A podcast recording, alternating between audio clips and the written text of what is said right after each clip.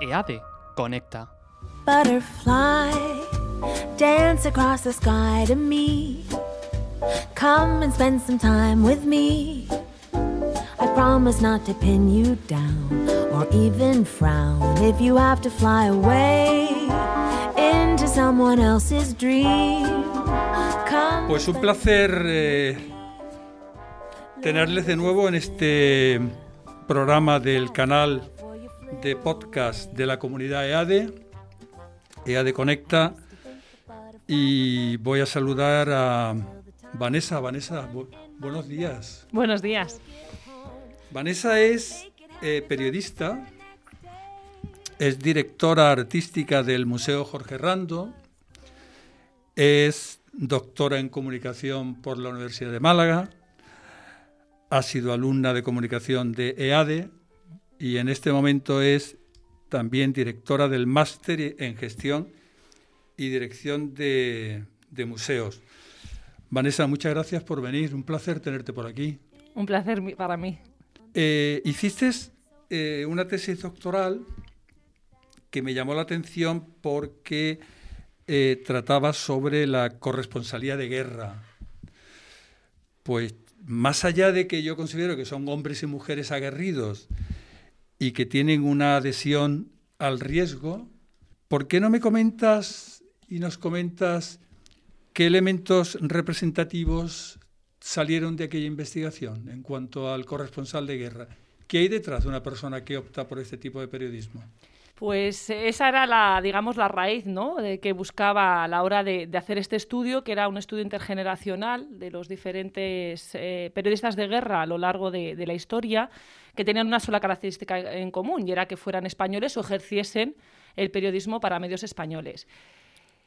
Eh, Lógicamente creo que al final eh, mis, conclusiones salieron de que es, eh, son las mismas características que las de cualquier periodista, ¿no? Es decir, la necesidad de contar historias, de visibilizar, visibilizar situaciones, pero sí que es cierto que tienen una serie de, de una impronta que les permita ¿no? enfrentarse a, a la condición humana en situaciones extremas, como es la de conflicto, ¿no? es decir, ser capaz de enfrentarse a la muerte, relatarla y volver a tu casa. Creo que, que una de las cosas que más me llama la atención era la capacidad de regresar a casa y, y llevar una vida normal, es decir, eh, estar con tus amigos, entender las preocupaciones normales de personas que no viven en una Lo que estás ¿no? transmitiendo es que si vienes de un conflicto de estas características, no sé, por ejemplo, el conflicto de Bosnia o Irán o Afganistán, se presupone que la persona debe llegar con una sobrecarga emocional y psíquica muy importante, que a lo mejor le impediría hacer una vida normal, ¿no? Efectivamente. Eso es lo que quieres transmitir. ¿no? Inc- eh, incluso, por ejemplo, las conversaciones con tu familia, con tus amigos, ¿no? Las preocupaciones que podemos tener en, en un mundo cómodo como en el que vivimos, ¿no? Y eso creo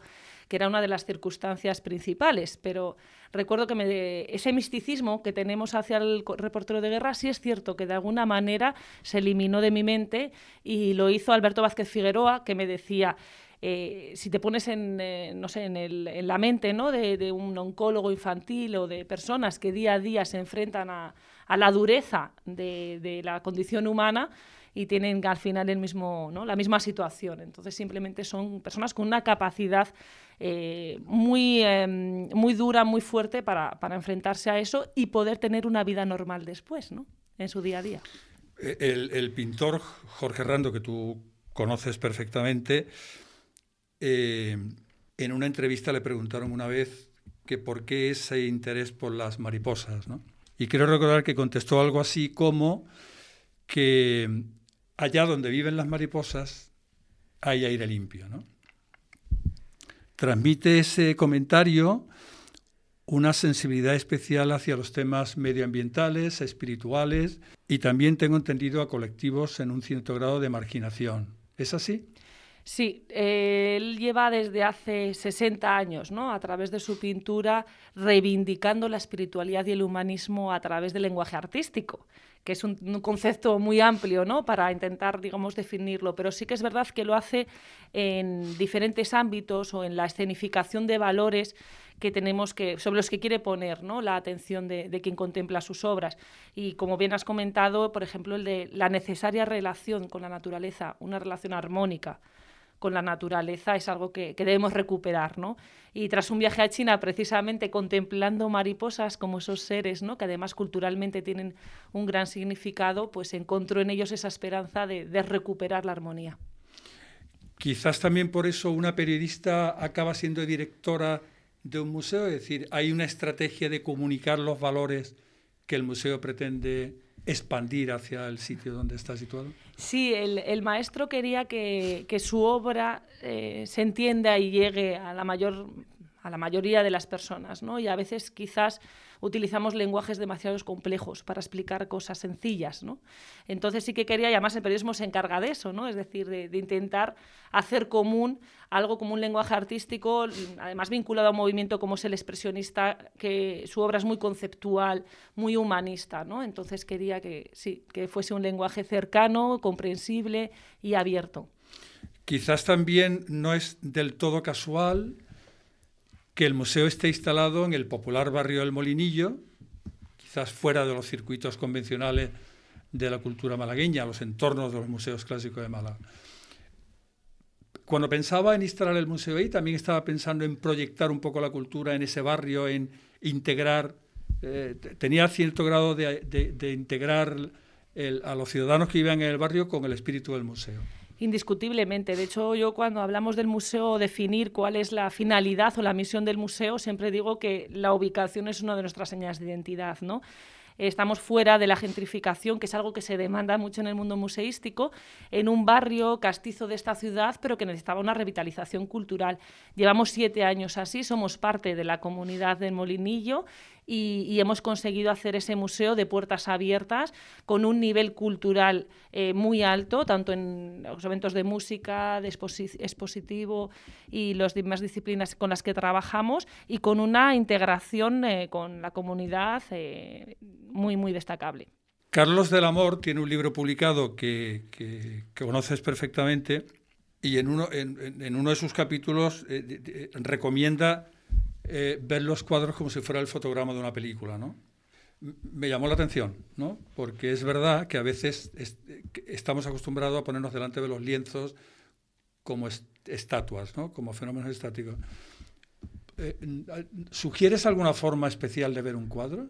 ¿Alguna herramienta, algún elemento que pudiera tener interés para ir más allá de la, de la, de la observación directa del lienzo?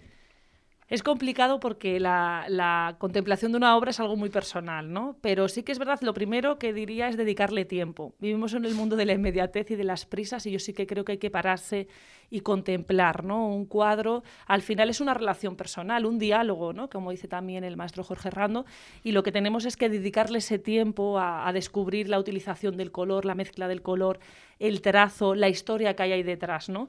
Los artistas, o en nuestro caso Jorge Rando, tienen una mirada extraordinaria y diferente ¿no? de lo que nos rodea. Entonces tiene esa particular forma de contarlo y lo hace a través precisamente de los elementos del lenguaje artístico, ¿no? de, del trazo, del color eh, de la composición.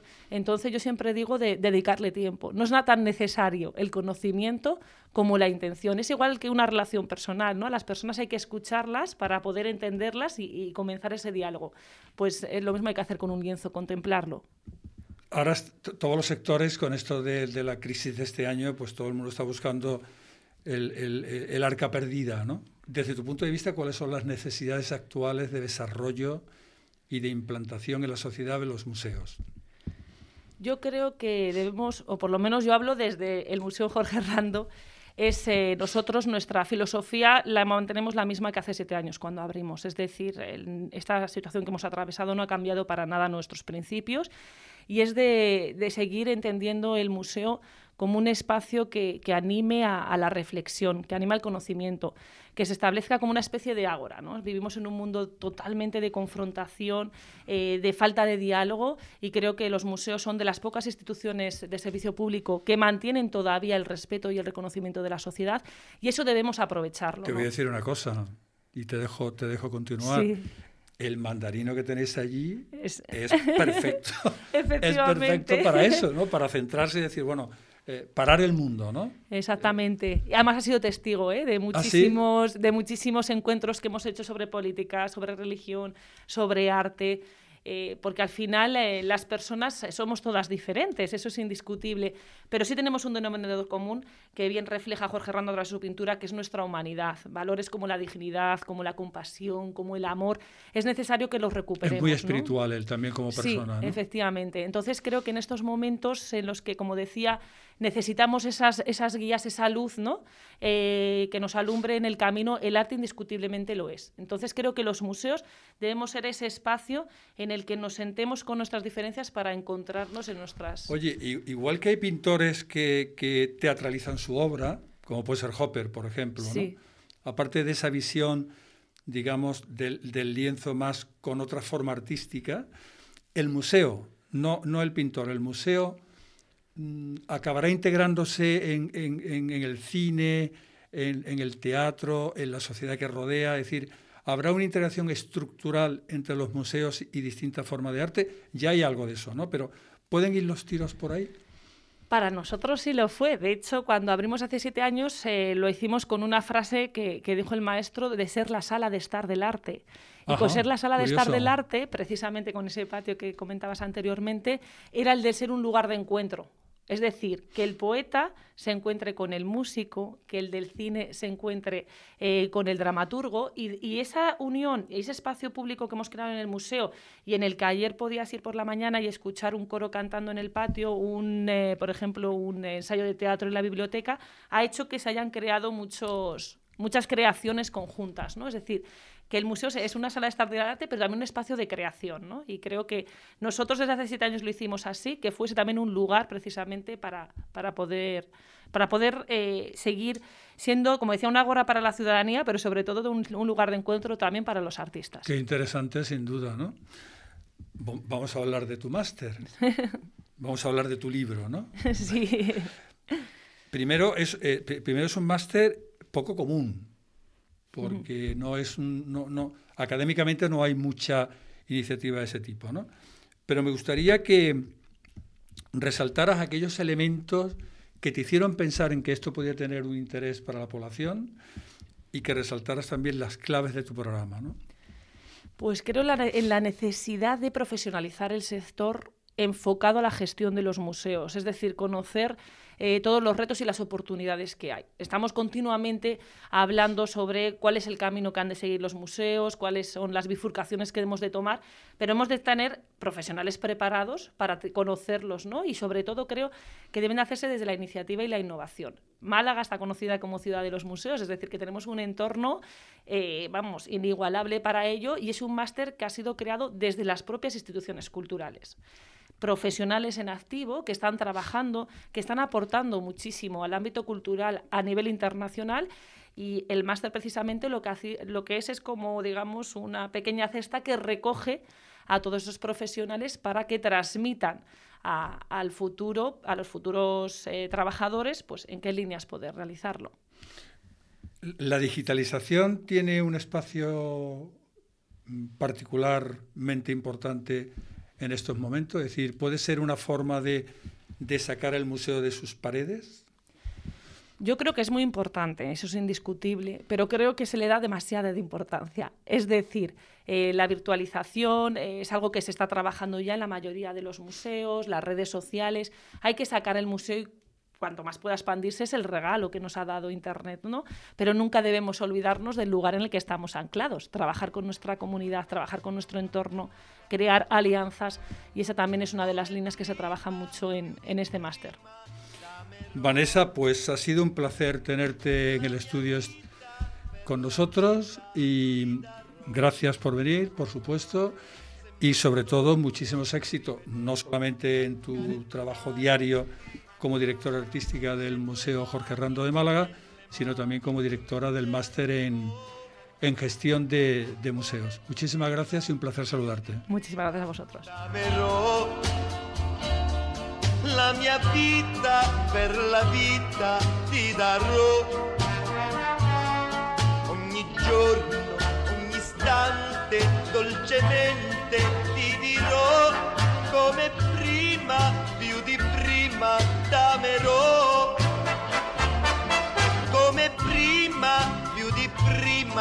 La la mia vita, per la vita ti darò. EA de Conecta.